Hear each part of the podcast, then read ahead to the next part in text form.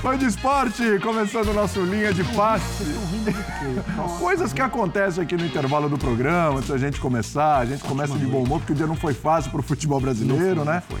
É, essa eliminação. Brasil fora dos Jogos Olímpicos, 20 anos depois, derrota para a Argentina por 1 a 0 depois de ter perdido para o Paraguai por 1 a 0 ganhou aquele joguinho da Venezuela na Bacia das Almas ali 2 a 1 mas hoje não foi o suficiente. Brasil com um pré-olímpico muito ruim, com bons nomes na seleção, trabalho do Ramon muito questionado, e a gente vai falar sobre tudo isso a partir de agora com o Celso Zelt, o André Kifuri, Renato Rodrigues, Breiler Pires, todo mundo aqui no bloquinho do Linha de Passe. Mas como eu falei, né, Renatinho, no bloquinho do Linha, hoje é carnaval, mas com uma cara de quarta de cinzas para a seleção brasileira, 20 anos depois. Para muitos um vexame, uma vergonha, era esperado pelo que a gente viu durante a competição. Como é que você avalia isso aí, Renatinho? Tudo bem? Tudo bem, boa noite, André, professor, boa noite, Renatinho. Foi de esporte estar com a gente. Cara, assim, para quem acompanha o trabalho do Ramon Menezes na seleção já em Mundial Sub-20 e já pega no começo desse pré-olímpico, é...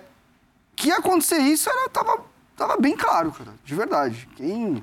Eu vou te falar, eu, tô, eu, eu eu tenho um grupo, eu estou num grupo de, de, categoria de base que o pessoal, eu acompanho, mas tem um pessoal que acompanha até com trabalho de observação de atletas e tal. E assim, é, é difícil tirar alguma coisa de trabalho do que aconteceu nesse pré-olímpico na Venezuela. É, o, o, time, desde o começo, foi um time extremamente aleatório, assim, você não vê padrão. É. E, e, a gente até entende que, eu, eu, eu sempre falo isso, que a minha exigência com o futebol de seleções, ela é menor quando você vai olhar para estrutura de time, para modelo de jogo, porque você não tem frequência de treinamento. É o dia a dia, né? É isso. E, eu, e eu, inclusive, hoje acho que o futebol de seleção está cada vez mais abaixo por conta disso, porque o futebol tem outras exigências. Mas, assim, você olhar para a seleção, é, é, essa seleção, e assim, ah, vai ter gente que vai falar, ah, não tem qualidade, que ah, não, a gente não forma mais jogador. Não. A seleção tem qualidade, gente. Tem muito jogador bom, jogador que, que vai dar, que tem um teto alto. E assim, desde o começo. O Mundial Sub-20 já foi uma tragédia nesse sentido, coletivamente já foi muito abaixo. É, eu não sei por que o Ramon foi o cara escolhido, assim, com todo respeito pela trajetória do cara, pelo, pô, um grande jogador. Trajetória como cara, jogador, é, né? Também, vamos, vamos pontuar. Como, como treinador, treinador, mas assim, é... também não tá fazendo nada desonesto, não, tá fazendo, sim, entendeu? Mas é um novato, né? Mas assim, é, estruturalmente o time não existe, não teve time, cara. E chegou onde chegou por conta de lapsos individuais que tem, tem qualidade individual, mas é o que eu sempre falei. O meu prisma do futebol é, primeiro, o coletivo potencializa o individual. E assim, não teve coletivo.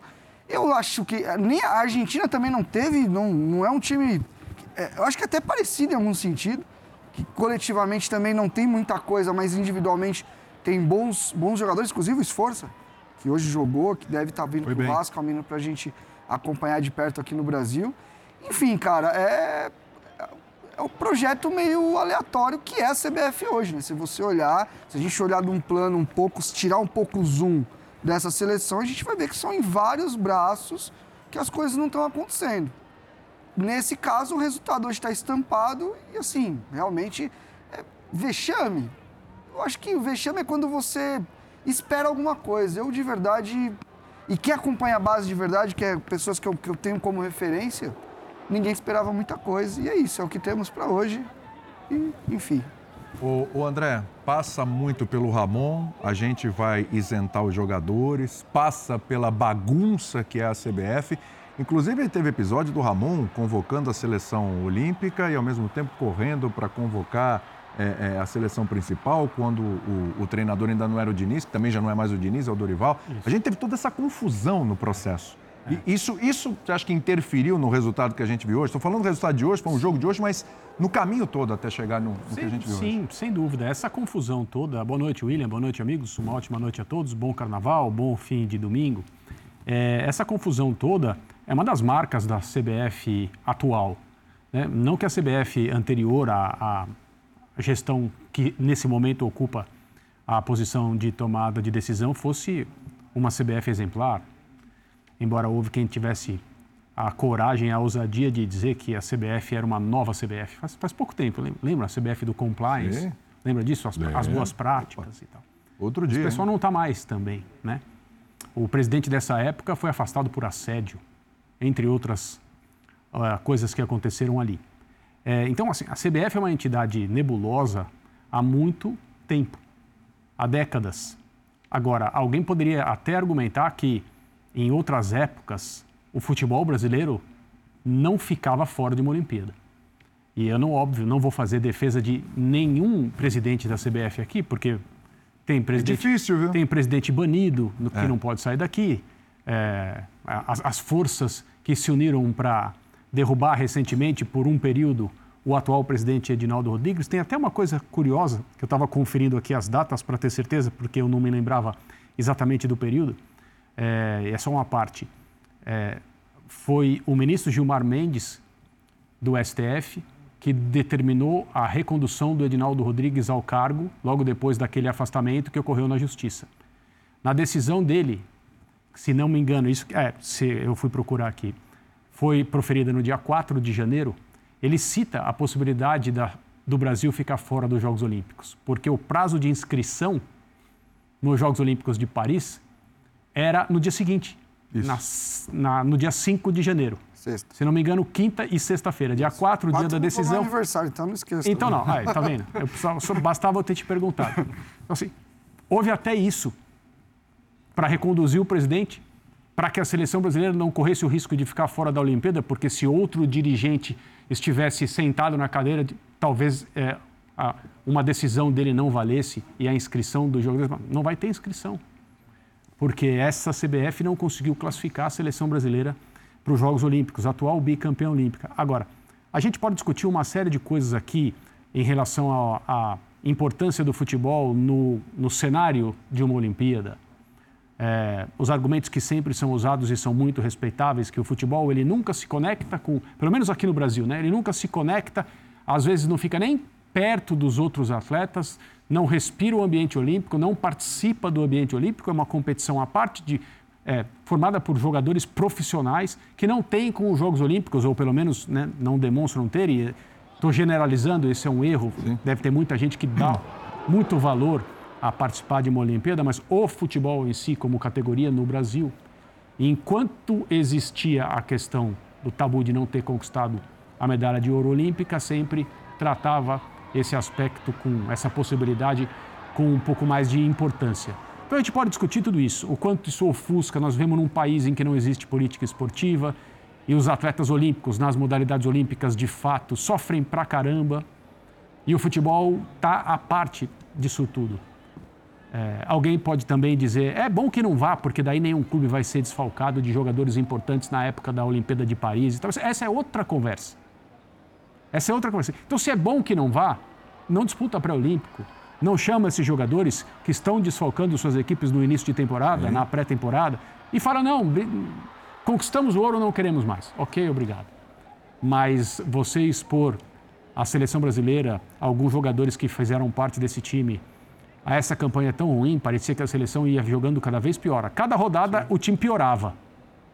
E dependia muito dos seus valores individuais, que são excelentes e numerosos nesse, no caso desse grupo convocado e também eu tenho respeito máximo pela, pela figura do Ramon como jogador, a história dele no futebol, mas é, também é um produto do atual comando da CBF a aparição dele na seleção principal e posteriormente nessa seleção que não vai à Olimpíada porque jogou muito mal e realmente não mereceu. Não era o cara para tocar essa seleção? Zelt, tudo bem? Tudo bem, William, companheiros, todos e todas que nos assistem. Não era o cara. Agora, o problema também não é só ele. Claro. Né? O Ramon não é nenhum Guardiola. E quanto maior a bagunça, mais Guardiola o cara tem que ser para dar um mínimo de, de caldo. Isso não aconteceu. A questão é que quem planta vento colhe tempestade. Ou quem não planta nada, não colhe nada. O Brasil poderia muito bem ter ido na Bacia das Almas para a Olimpíada. Talvez se empatasse hoje, um pouco de sorte com o que acontecesse no jogo entre Venezuela e Paraguai. Aliás, uma outra aberração que eu achei que tinha sumido do futebol mundial desde a Copa de 78, quando o Brasil e a Argentina jogar, jogaram horários, horários diferentes. Diferentes. Eu, né? eu, fiquei assustado com isso. Eu falei, gente, como pode os dois jogos horários diferentes, né? Um fantasma que aparece aí depois de 45 anos. Agora, isso à parte, o Brasil não tem nada a reclamar. porque não apareceu desempenho nenhum dessa seleção. O jeito que o Brasil tratou essa classificação me lembrou muito uma outra desclassificação em 92 com o técnico Ernesto Paulo. Não sei nem quem é, mano. Olha que eu nem Ernesto lembro desse Ernesto Paulo. Paulo. Pois é, é o, é o Ramon É o Ramon da, é o Ramon da época. de 1992. Quer dizer, não aprendemos nada. Aquelas famosas. Até o Elivelton levou uma pedrada na cabeça num daqueles jogos e depois diziam que o Elivelton não recuperou mais o futebol. Tem tudo um folclore atrás disso aí. Tem. Mas o que eu quero dizer é que o tempo passa, o tempo voa e o Brasil não aprende. Fora de campo, não evolui. Dentro de campo, você tem muitos bons valores nessa seleção. Quem vai negar que Hendrick é o futuro da seleção brasileira? Ou o futuro da seleção brasileira passará pelo pé de jogadores como Hendrick? Você não pode tirar o futuro da seleção brasileira no segundo tempo. Não, você nem no segundo tempo, nem nas Precisa- escalações preci- erradas. é, nem nas precisando do decisões. resultado, ainda perdendo. Eu acho que o Ramon... Aliás, ele tira e o gol sai. Ah, não, foi um negócio meio que. Foi sintomático, né? Foi o universo. A bola punindo. É, a bola punindo. Eu acho que o Ramon só complicou o que já estava ruim.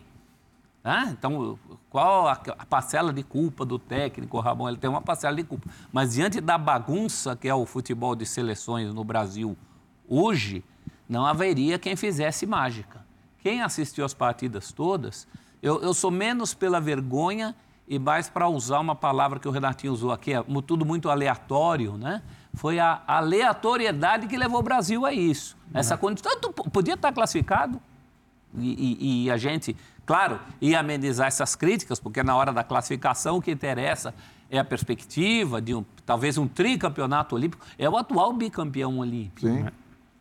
Isso não pode, não pode ser desprezado, é uma potência do futebol. Não pode tratar dessa maneira, pegando emprestado mais uma vez a palavra do Renato, essa maneira aleatória que o Brasil tratou essa classificação, e agora a gente sabe essa não classi- classificação. Mas o, mas, o, mas o aleatório me parece a palavra-chave dessa administração da CBF, porque a seleção Tudo é principal ela é aleatória também. Sim. A escolha por treinadores, a, a, a- questão de você esperar por um treinador, colocar outro com estilos completamente diferentes, os dois, e deixar um ali, e aí, de repente, quando o outro diz que não vai mais, você também demite aquele que, de repente, poderia ter oportunidade, porque estava indo mal, e aí você contrata outro que não tem nada a ver com os três. Assim, aleatoriedade acho que é a palavra-chave. E esse, e esse que está tão em baila agora, né, o Ramon, ele era o tampão do tampão. Ele era o tampão do tampão. Antes de ter o interino, ele chegou a ser o técnico da seleção principal, essa coisa da cabeça dividida.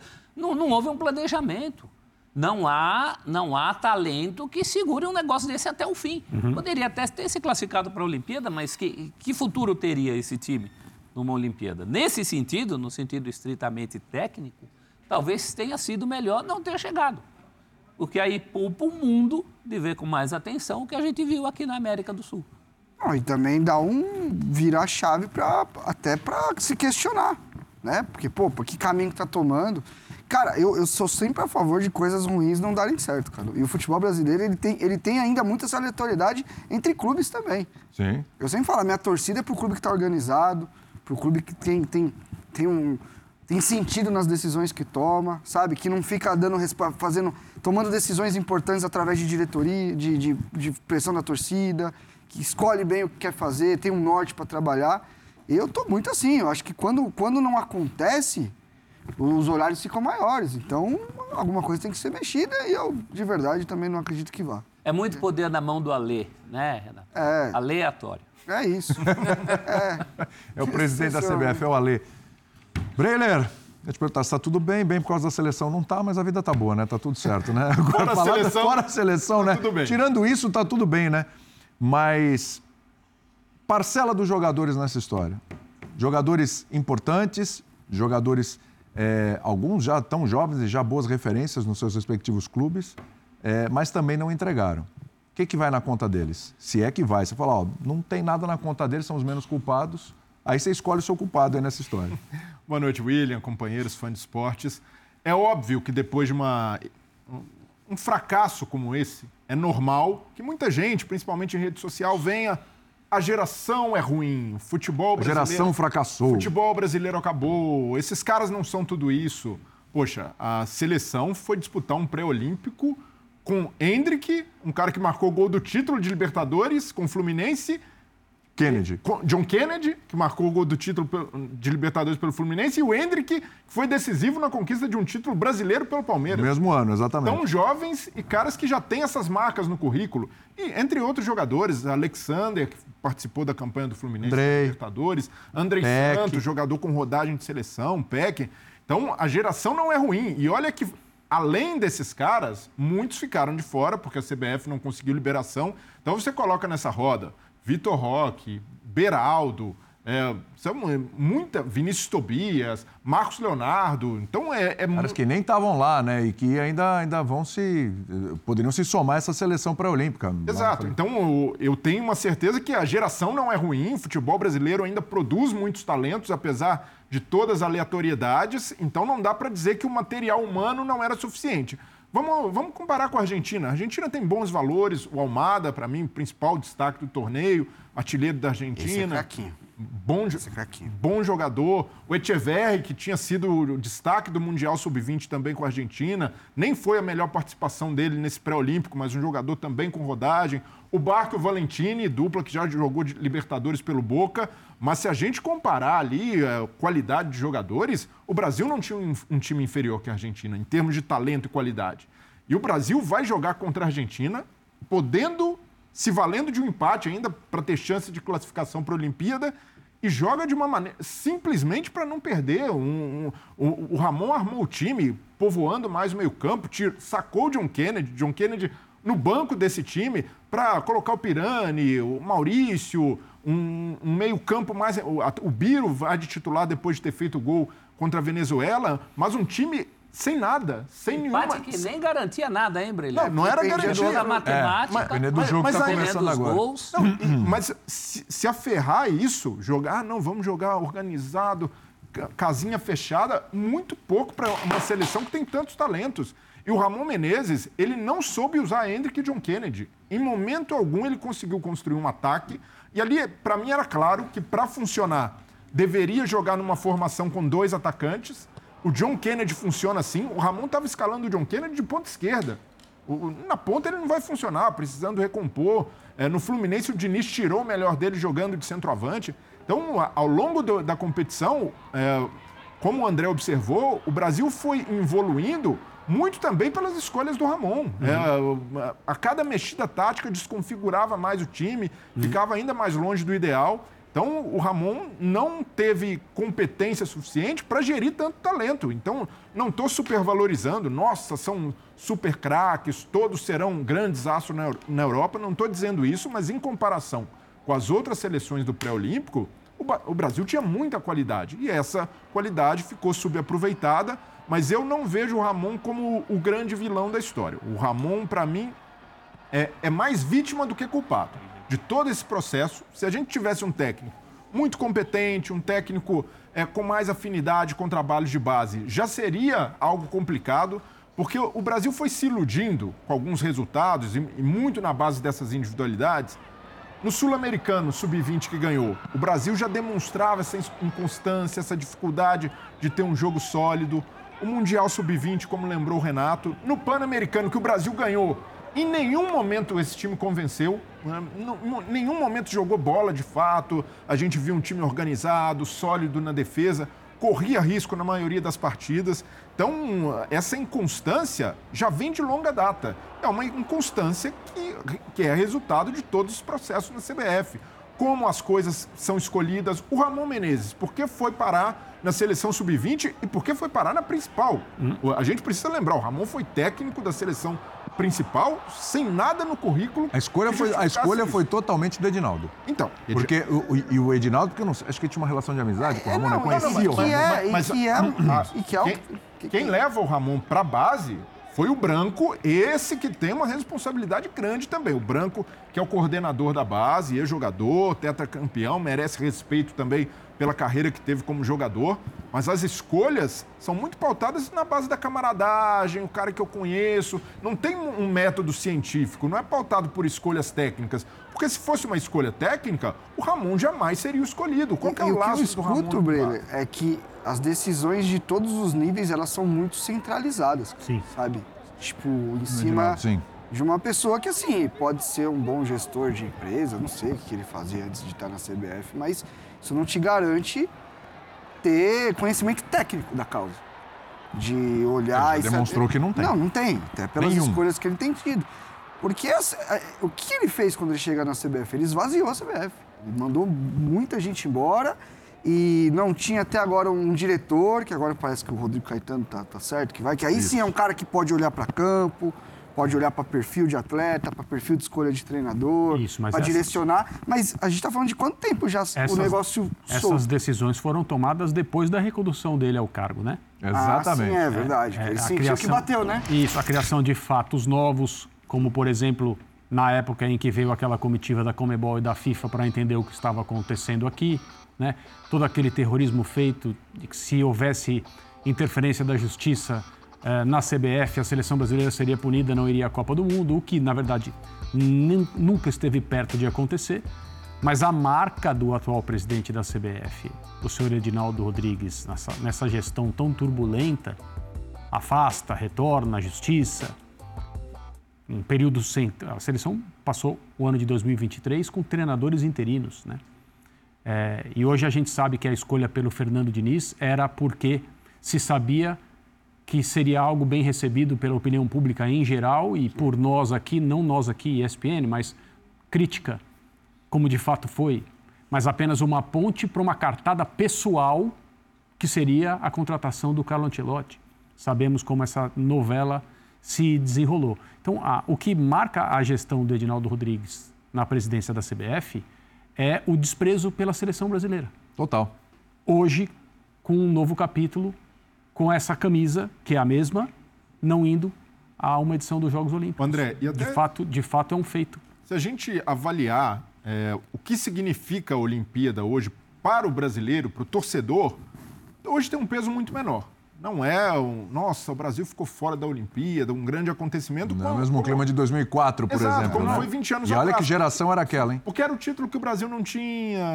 Com- concordo. É- é- era uma, uma expectativa diferente. Hoje que o Brasil ganhou, e por se tratar de um torneio de base que não, não envolve os mesmos holofotes de uma Copa do Mundo, não vejo que ele diz, nossa, para o futuro do futebol brasileiro, para mim representa pouca coisa. Para mim não vai fazer diferença na carreira do Hendrick não disputar uma Olimpíada. Agora, pensando nos É o que eu tô esforços... falando, é tirar o zoom disso e olhar. Esse só é mais um diagnóstico que as coisas não estão.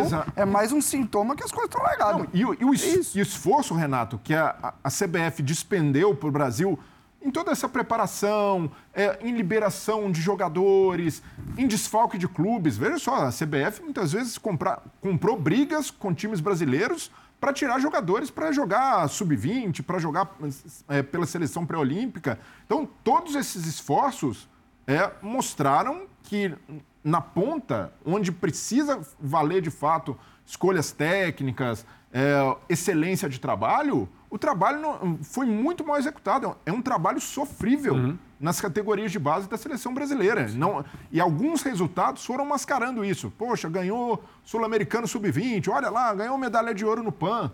Mas, mas isso não, ganhou? não reflete Pois é. o- se o trabalho está sendo bem executado. Como se o Brasil tivesse ido para a Olimpíada, também não apagasse o que está sendo feito. Então eu vejo que é, para a CBF é um vexame, sim, a seleção ficar fora da Olimpíada, porque fez de tudo, moveu mundos e fundos para que isso acontecesse. E, e- e colocou em não campo. Desculpe, Breler, ele colocou em campo nessa campanha fracassada esses jogadores, que poderiam estar agora com seus clubes, disputando os diversos campeonatos. Então, assim, eu concordo, e eu, eu falei sobre isso no, no começo do programa. A gente pode discutir até a participação da seleção brasileira nos Jogos Olímpicos no futebol. Né? Enquanto não havia a conquista, era aquela coisa: só falta esse troféu, só falta esse título na galeria da principal seleção e tal. A é verdade. não é essa mesmo, Então, é isso. Isso. Aí foi conquistada. Quatro anos depois de 2016, foi conquistada. Quatro não, né? Cinco. É, de depois da 2016, é, foi conquistada de novo. Ok, ótimo. Ah, tá bom. Então não queremos mais.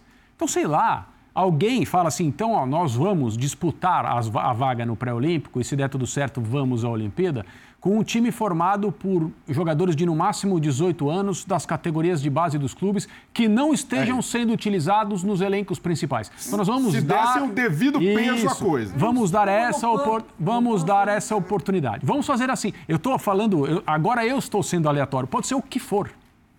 Pode ser o que for. Pode alguém resolver. Não, não. Nós vamos com jogadores de 16 anos. Isso. É Nós bom vamos lembrar. no sub-17 dos principais. não sai E vamos Seleção tra- alemã. Isso, é, é, eram, eram. Em é, 2014, em Isso. 2014, quando o Brasil Isso. ganha seu ouro olímpico, É. a seleção alemã era uma seleção C da Alemanha. Aí você, Isso você, aí é um jogador bom. que- você Exatamente. mexe os pauzinhos para liberar jogadores. Você coloca essas figuras, Kennedy, Hendrick.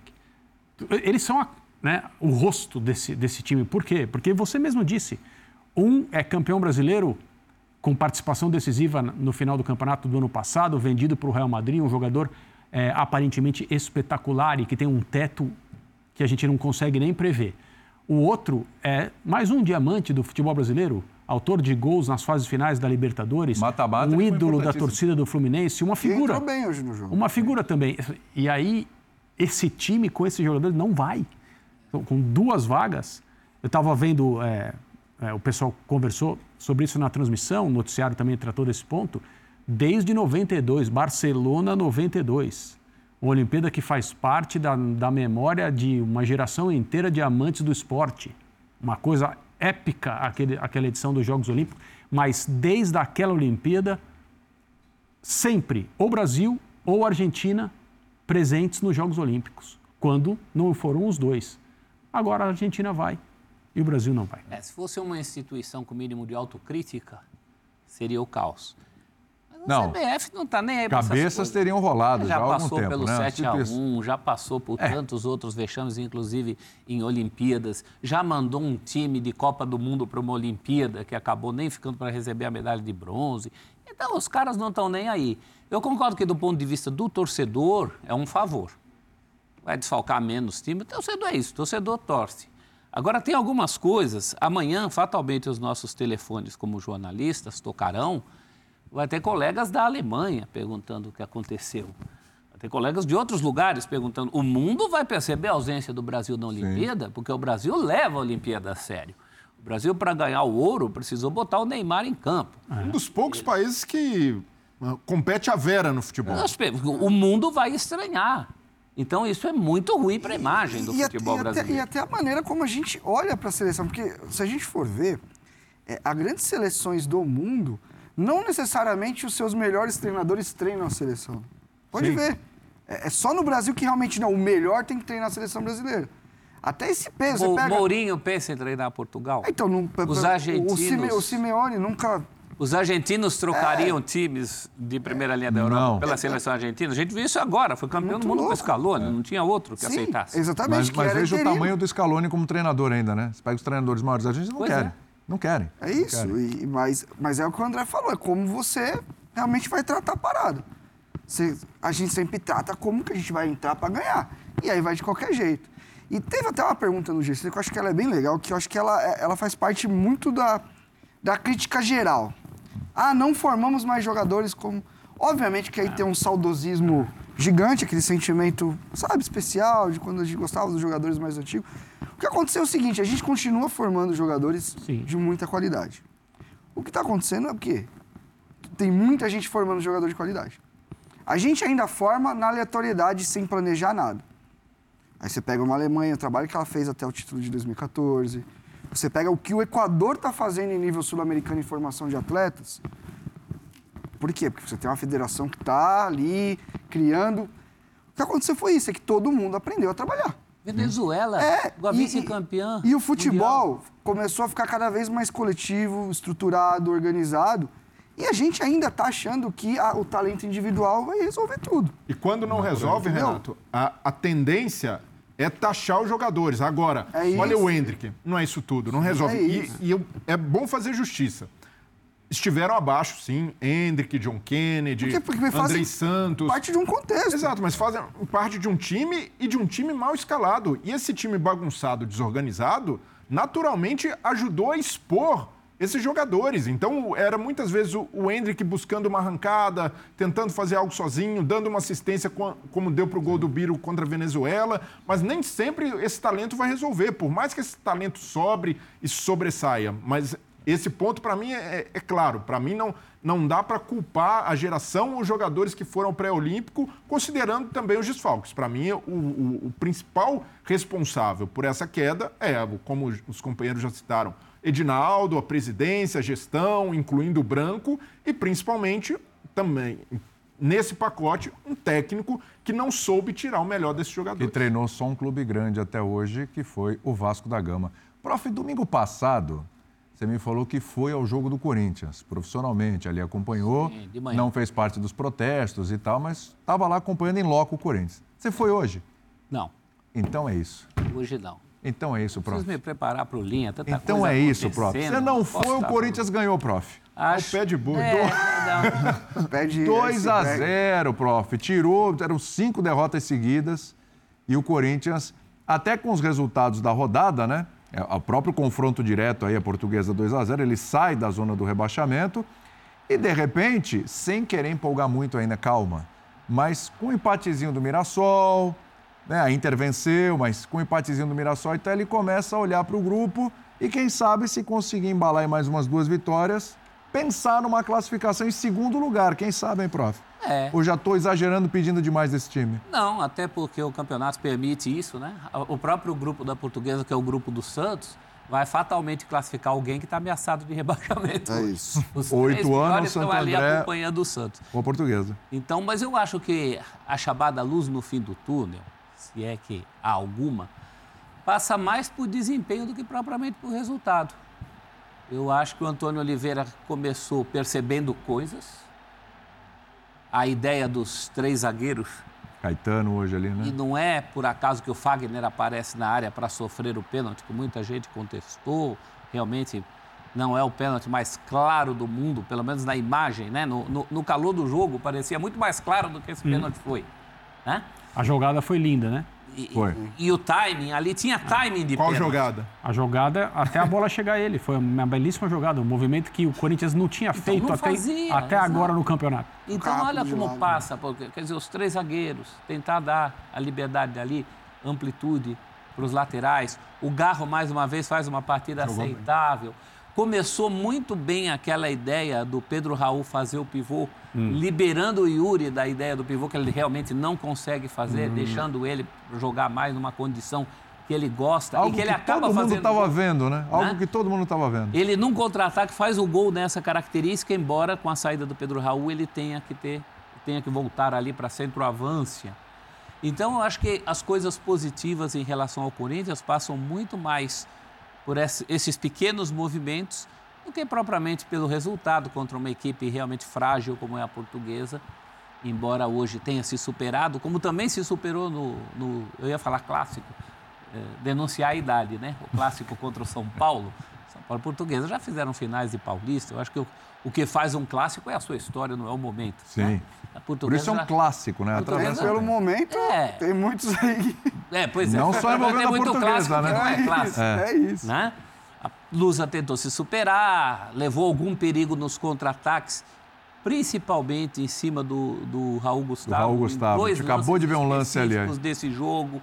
Com certeza o Antônio Oliveira já está de olho nisso. Mas é um microcosmo do que a gente acabou de falar da seleção brasileira, é né? É um começo de é trabalho do zero em fevereiro. Não há futebol, e, não há time que aguente. Né? E, definitivamente, é, treinador é um dos menores dos problemas é, que claro. o Corinthians tem hoje. É a mesma coisa. A gente vai ficar olhando no jogo, a gente vai tirar o zoom e ver o todo. O Corinthians.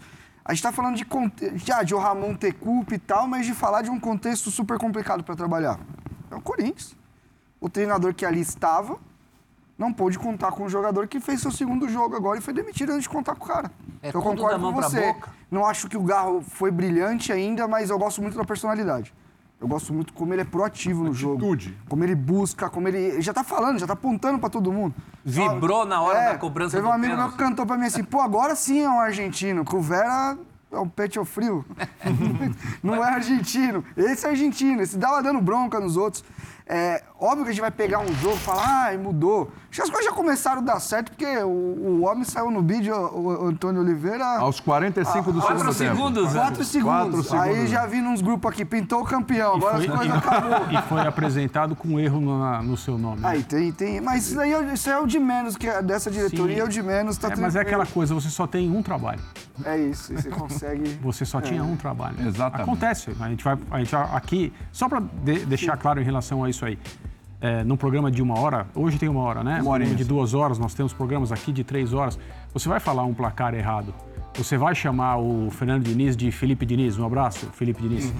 você vai, você vai se, se confundir. É normal, né?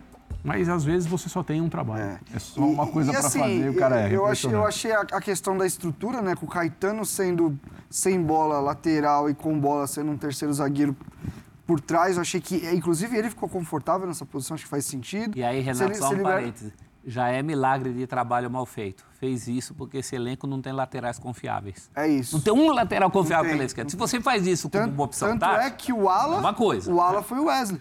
Wesley barra Gustavo Mosquito, que entra no segundo tempo para fazer do Wesley. O Wesley fez um bom primeiro tempo. Fagner com muita liberdade. Assim, óbvio que olhar para trabalho, falar do trabalho do Antônio não, mas ele me parece ser um cara de muita energia, assim. Desde, desde quando foi anunciado, eu falei, pô, é um cara que se ele não, se ele não passar muito da linha nesse sentido, Uhum. que no Cuiabá ele dava umas... Ele tem uma, uma pegadinha meio Abel, assim, que Tem, você gosta tem. ou você odeia. E ele se tem até você uma ganhar, média É. maior de cartões que o Abel. É, Isso aí é personalidade. é isso. É e eu acho personalidade. que isso para o Corinthians hoje talvez É. seja bom, essa, Então, assim, esse chacoalhão. Seria maravilhoso para ele, Antônio Oliveira, e para o Corinthians e para essa diretoria que só fez trapalhada até agora. Então, você não, não, não vamos parar de falar. Não importa, não importa que o Corinthians ganhou hoje, o Corinthians isso. pode se classificar e ganhar o campeonato estadual. O que a presidência do momento fez em um mês é inédito na história do futebol brasileiro. É isso. Do futebol brasileiro, não é, É do inédito. Corinthians, do É, futebol não, brasileiro. E a, É, competi- e a- coisa. Isso aí. e a competição é duríssima. A competição é muito, A interna, muito né? acirrada. E, e nacionalmente falando também. talvez no futebol mundial você Isso. não tenha um caso desse. É. Não tem no Brasil. Isso, então. Mas seria maravilhoso para todos os envolvidos que o problema do Corinthians, do time de futebol, fosse o nome do técnico. Porque daí você retira um, coloca o outro com convicção, Virou a chavinha dá suporte a esse aí, se é que você sabe o que significa essa palavra, sem olhar no dicionário, não no sentido dela, mas como é exercer isso com um treinador. Já não foi feito, não se esqueça, fã de esportes. O presidente do Corinthians, Augusto Melo, disse num dia, no fim da tarde: O meu trabalho é dar ao humano o que ele precisa para ser bem sucedido e, é isso que eu E vou fazer. E eu não dei ainda. Foi isso, E eu foi não fiz isso ainda. De manhã, 10 horas, demitido. Foi assim. E, e eu vi muita gente Mas falando, isso é um discurso em nada, André. André, não me surpreendeu Mas, nada. mas, mas ele deu o diagnóstico correto do que estava Então, mas acontecendo isso é preocupante. e fez, e fez o Isso- contrário. Isso é preocupante, porque se torna um hábito de falar uma coisa e fazer outra. E- Infelizmente, é uma e rotina. com- E, como nós já falamos aqui, ou isso é um método, é proposital, porque tem muita gente aí em várias áreas é, da nossa sociedade atuando dessa maneira, fala uma coisa e faz outra. Então, ou é um método, não significa que seja bom, mas é um método, ou é um problema. Um problema mesmo. Sim. A pessoa não percebe. Não sabe como se portar em determinadas situações, por mais importante que seja a posição que ocupa e a responsabilidade que tem, e age dessa maneira.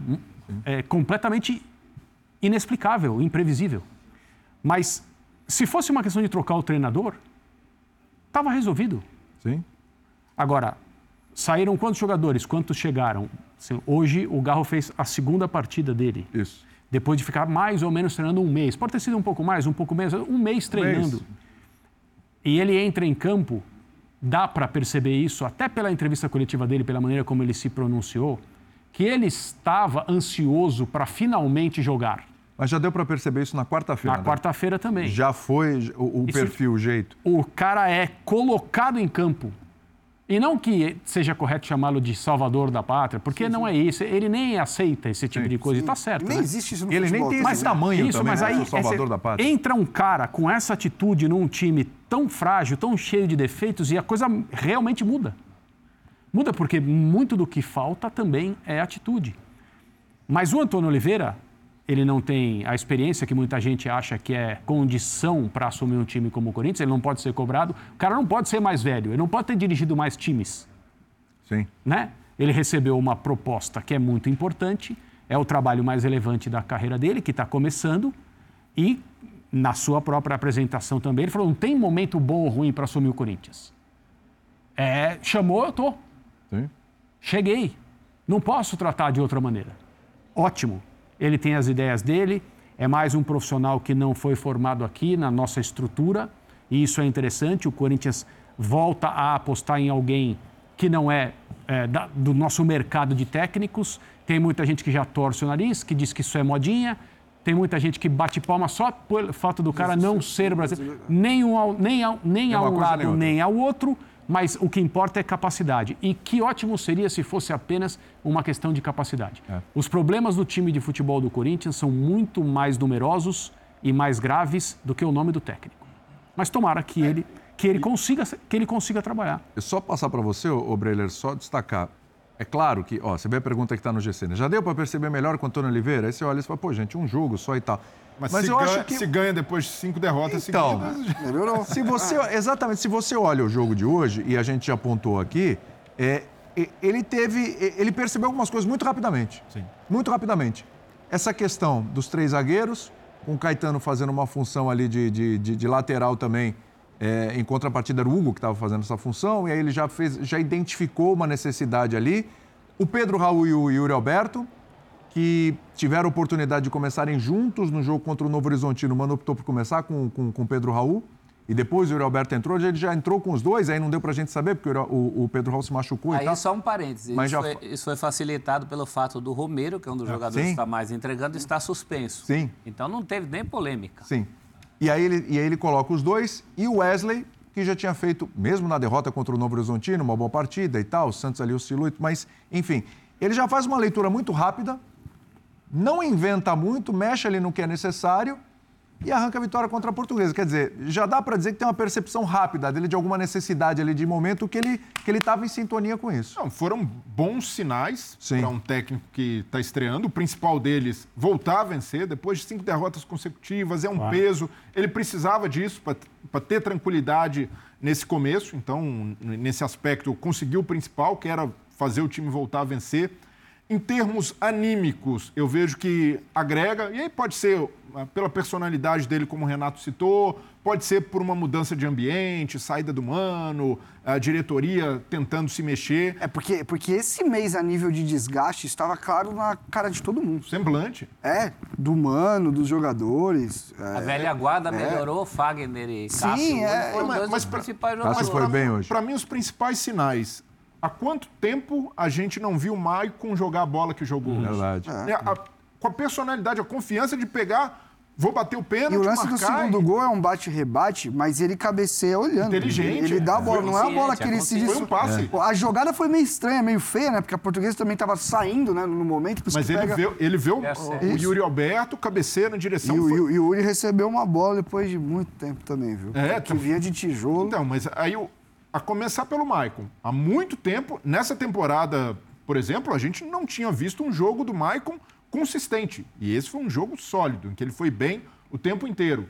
É, o Rojas, que entra é, por uma necessidade, desde aquele jogo contra o América, para mim não jogava a bola que jogou também. E com interesse na partida, voluntarioso. Ele não dava, isso é verdade. então, mas, mas, não, mas, mas, não entregava. E, e, hoje apareceu, já viu pô, o cara correndo, tentando se esforçar, tentando dividir uma Embora bola. Embora ainda perdendo, errando muitos passes, mas jogando em uma situação que é muito mais a dele. É, ele não é armador de nada. Ele tomou uma cabeçada hoje. Porque ele disputou uma bola. É isso. Então, então já houve, já houve uma mudança é de atitude. O Yuri Alberto, há quanto tempo a gente não via com a confiança que teve hoje? Cara, foi impressionante. Se puder mostrar de novo o gol do Yuri Alberto enquanto a gente fala, porque realmente é, é o gol de quem está com confiança. É? Porque enquanto ele está partindo com a bola, a gente estava conversando isso. Desculpa te interromper, Breler. A gente estava conversando isso na, no camarim, né?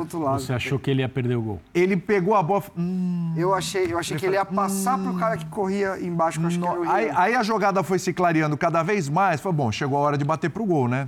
Será que ele vai perder? Fez certinho. E a bola que- deu uma pererecada no começo, Deu uma né? pererecada no começo, É, não verdade. foi muito fácil. E ele, e ele, ele e ele vai lá e. Que era o que ele não, não tava conseguindo Mas, fazer essa é joga... mas, mas assim, essa é a jogada do Yuri. Então é isso. O, o time, desde o ano passado, com Mano, sem Mano, com o Luxemburgo, era só bola no pivô e ele tomando. Mas ele estava perdendo oportunidades claras Santos- assim. Ele estava perdendo também. Ele estava Tava, ele tava tecnicamente ele tá mal. Porque ele tinha tá uma questão mal, de, de, con- de confiança. É, não, psicologicamente o Yuri foi. É, exatamente. Foi pro saco. Exatamente. Tomara que ele recupere. Mas assim, o jogo contra o Santos mesmo, a minha análise no, no- no programa seguinte foi o tipo de bola que o Pedro Raul estava recebendo. E era do mesmo nível. Tem um lance que o Pedro, que o Pedro Raul toma primeiro do Joaquim, aí a bola volta, tentam dar nele de novo e depois ele toma do Gil. É, O então- Gil ganhou todos os duelos contra o Pedro Raul no meio de semana. Mas hoje, não só por esse lance, a gente viu o Yuri Alberto mais inteiro nos lances. Até no, na jogada que ele pede o pênalti, é, o- indo ali, buscando essa bola no espaço. Então, eu, por exemplo, consegui ver uma diferença de confiança no anímico e pode ser que o Antônio Oliveira já tenha tido um mérito de aliviar o ambiente, de certa forma, passar uma mensagem. O Yuri, no fim do jogo, falou: Poxa, trabalhei com o Antônio na época do Do Santos. Gesualdo, ele era assistente do Esse Gesualdo. encontro eu não sabia que tinha. É, então, e ele falou, pô, foi, foi um cara Futebol, que é. um cara que me deu moral lá, que a gente se deu bem, tô fechado com ele. Então pode ser que o Antônio Oliveira já tenha mudado a atitude de alguns jogadores e para mim foi visível. O, o Corinthians hoje, principalmente jogadores mais questionados, Maicon, Rojas e Yuri Alberto, deram uma resposta em termos de ânimo, de interesse pelo jogo. Isso daí é um ótimo sinal. Mas também não vou dourar muito a pílula do Antônio Oliveira, porque, de fato, seria incoerente. A gente defende tanto o tempo de trabalho que o técnico precisa e, pô, um jogo com dois treinos, o cara revolucionou o Corinthians? Não, é por aí. Uma vitória importante, enfrentando um adversário que também tinha- acabou de trocar de técnico, primeiro jogo do Pintado, só teve um treinamento com a portuguesa. É, mas, mas, mas talvez tenha, Brilho, esse negócio da, da energia, de ele ser um cara muito. Talvez. Porque assim, o meu diagnóstico para chegar onde chegou com o Mano foi de. Para mim, o time do ano passado melhora, ele não. Com o Mano, o time passa a ter algum tipo de padrão e até não, não sofre tanto no final nas zonas de rebaixamento. A gente vê o Mano até animado para essa transição, porque o Mano fez essa transição já no Corinthians em 2014, que eu estava lá. É, precisou abrir mão de muito jogador grande, que estava fechado com o Tite. O Tite sai no final de 2013. O Mano participa dessa reformulação, com, com revelando, colocando mal, é, Malcom para jogar e jogar bem, a Arana aparecendo, enfim. É, Eu vi um Mano ali, pô, tô querendo e tal. A partir do momento que ele começa a lidar com a atual gestão e ele começa a ver essas atrapalhadas, aí eu acho que o Mano também vai largando, vai perdendo a paciência. As coletivas, que pra mim era um, um negócio positivo dele ano passado, ele conseguia ali, o, o Luxemburgo não falava nada com nada. Aí ele vem, coloca o pano quente, dá moral pra alguns jogadores e tal. Até nas coletivas o Mano começou a largar a mão. E eu acho que isso começou a respingar em campo, porque olha, assim, Obviamente que isso respinga. Você, você trabalha numa empresa, você em casa. Amanhã não, que amanhã você está de folga, amanhã é carnaval. Quarta, você chegar, meu, você vê uma coisa fora do lugar. Você vê um funcionário que um dia tá, no outro dia não tá. Você vê que não, o, o, o seu CEO, o seu chefe fala uma coisa e acontece outra. Pô, não tem como, atleta de futebol não é, sabe, burro. Ele tá vendo o que tá acontecendo. Sim. E aí, o, o, o fim da coisa, do, do o fim da passagem do Mano, pra mim, ele tava largado. E tinha que trocar mesmo. É, e o, A questão é que não se tinha convicção nenhuma em, em trocar e não trocar e por que trocar. Eles tentaram um treinador que não podia, que eles não leram o regulamento. Ó, olha isso, a gente está esquecendo essa parte. O, escolhi, o Zanardi esteve no Parque São Jorge. Conversar com. Porque eles são da época de base. Ah, não pode? Ah, então vamos- ainda bem que foram num cara melhor, porque eu acho o Antônio Oliveira muito bom o treinador. Fabinho admitiu isso no sábado. Ah, não, nosso nome era o Zanardi, mas por uma questão de regulamento, que só foi descoberta depois. É, gente, E- isso é, o, isso é o básico do E eu mundo. até eu, eu acredito que houve essa, essa injeção de confiança. Mas é, o Antônio Oliveira, observando o jogo, deve ter percebido: opa, vou ter trabalho aqui, em termos para ajustar a equipe. A gente viu o Corinthians. O Corinthians sofreu 13 finalizações e.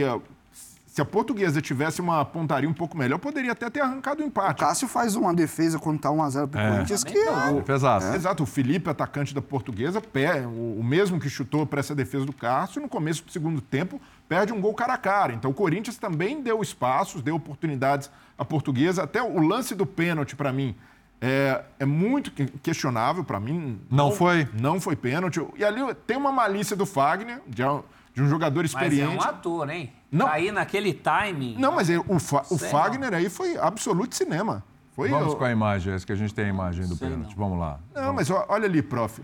Atenção, recebeu, Ele livre, corta. lá. Dá corta, o corte. a bola Opa! tá limpinha. Isso parece um rapa a olho Então, nu. parece. É por isso que eu, eu acho que se alguém... Porque muito se falou do hábito, né? Esses Mas olha, essa imagem aí Esses- mostra. Olha, a, a mão não é suficiente para derrubar.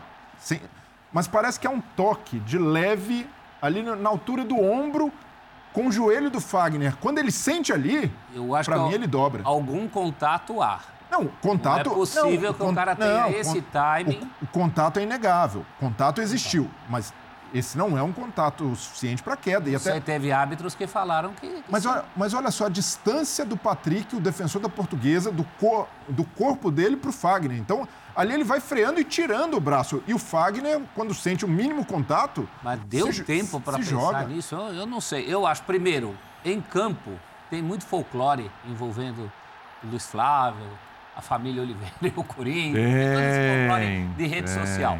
Né? Eu acho que o árbitro de campo não é culpado de dar um pênalti assim. Se, se alguém tinha que chamar, era o VAR. É. Para ver todo, todo esse negócio de imagem. Isso aí, no campo, é um pênalti perfeitamente dável. Hum. Agora, se o VAR não entrou quando deveria entrar, aí eu acho que é uma discussão válida. Ah, se o VAR é essa rede de E- segurança para o árbitro, esse é o tipo de lance que o VAR tem que E pra, entrar. e pra mim o Fagner usa da experiência, porque no lance anterior, o Yuri Alberto, ele vai ali para uma dividida dentro da área, cai, e o Luiz Flávio dá amarelo para ele por simulação. E pra mim não foi para amarelo o lance do Yuri Alberto, porque é uma disputa. Não foi mesmo. Esse, lan- esse lance foi, foi, foi bizarro Foi, mesmo. foi uma disputa de bola. Não foi pênalti Não e, foi também não, pênalti. e ele também não tentou E aí, enganar o o, aí o Fagner, com a experiência dele, opa, no lance seguinte eu corto o zagueiro vindo assim, no mínimo toque, ele cai e já sabe. Ô, o Luiz Flávio não deixou de marcar e deu um amarelo por simulação. Vai, ele vai dobrar a aposta e ali, no caso do Fagner, esse sim, pra mim, era um lance de amarelo por simulação, porque ele se joga claramente. Trailer é um lance que a gente está vendo aí no, no detalhe. No, você não pode acusar o cara de simulação num lance que tem metade das pessoas achando que foi Ah, pênalti. pra mim ele força muito a queda, prof. Eu acho que ele, ele tem que ganhar o Oscar, então. Em relação Aliás, tá Yuri- perto, hein? Em relação Fecha ao Yuri. Alberto, ele toma o cartão por simulação e tem um detalhe ali que agrava. No chão, ele leva um pisão na mão.